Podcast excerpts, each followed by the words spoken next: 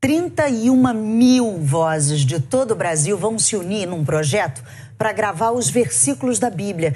A ideia é misturar sotaques diferentes para narrar a palavra de Deus. Essa Kombi está calibrada para rodar 50 mil quilômetros em três anos por todo o Brasil. Aqui dentro vem equipada com um estúdio de gravação de áudio. É uma unidade móvel itinerante que parte com uma missão: levar a palavra de Deus Lourenço pediu para embarcar nessa viagem. Aí o Senhor respondeu: Marta, Marta, você está agitada e preocupada com muitas coisas. Eu entendi que a gente não pode ficar preocupado também nem não agitado. Quem que ajuda a gente a se acalmar? Deus.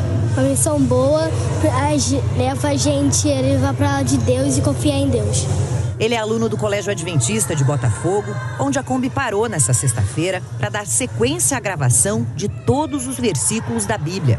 31 mil vozes, porque se você pegar de Gênesis Apocalipse, a Bíblia é formada por 31 mil versículos. A gente vai buscar nos diferentes sotaques do brasileiro, nas diferentes culturas do nosso povo 95% desse projeto vai ser gravado dentro do estúdio móvel, mas nós também vamos receber vozes de outros países, de brasileiros que estão nesses locais e países de língua portuguesa também, para dar exatamente esse conglomerado de culturas.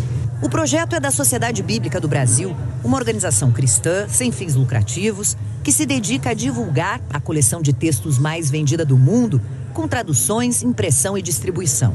E desde que inaugurou uma rádio online há pouco mais de um ano, a SBB deu impulso à ideia de narrar a Bíblia inteira. Maria, a sua irmã, sentou-se aos pés do Senhor e ficou ouvindo o que ele ensinava. E é uma outra maneira de você espalhar a palavra de Deus para as outras pessoas, não só você lendo, mas como escutando também. Por exemplo, você está no, no, ônibus, indo para o trabalho, você pode escutar que vai melhorar o seu dia o circuito de gravação inclui escolas, hospitais, eventos, igrejas. O pastor Franklin se prepara para compor o coro de vozes. Nós extraímos da Bíblia princípios que fundamentam a nossa fé.